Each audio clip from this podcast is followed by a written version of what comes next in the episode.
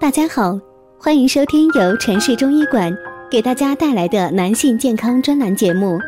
如果大家在两性生理方面有什么问题，可以添加我们中医馆健康专家陈老师的微信号：二五二六五六三二五，免费咨询。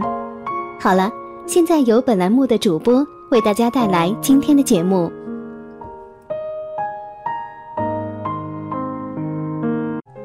我们这一讲的题目是：人到老年常喝三味中药，五十岁变二十岁。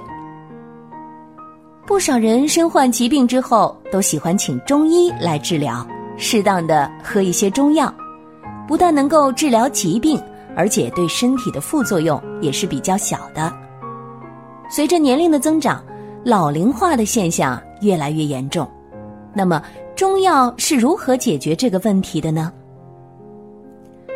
人随着年龄的变化渐渐步入老年，就会明显的感觉精力不够用。但是中药可以帮你缓解这个现象，只需要将中药泡茶来饮用，就可以达到明显的改善效果。这三味中药啊是远志、益智仁、生筋草。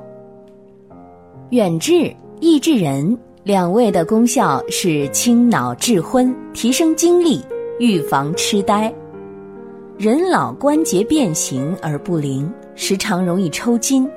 生筋草对于老人来说是宝贝，它能让人腿脚灵便。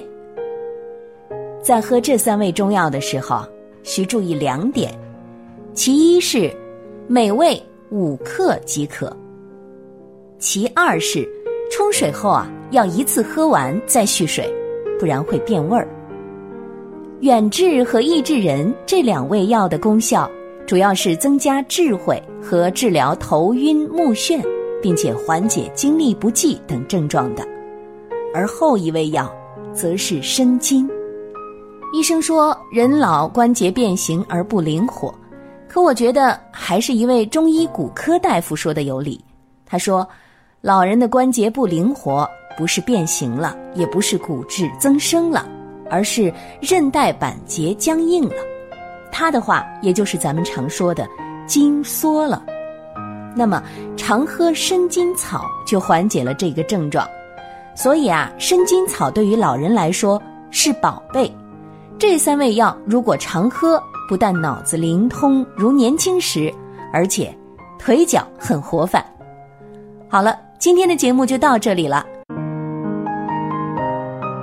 如果大家在两性生理方面有什么问题，可以添加我们中医馆健康专家陈老师的微信号：二五二六五六三二五，免费咨询。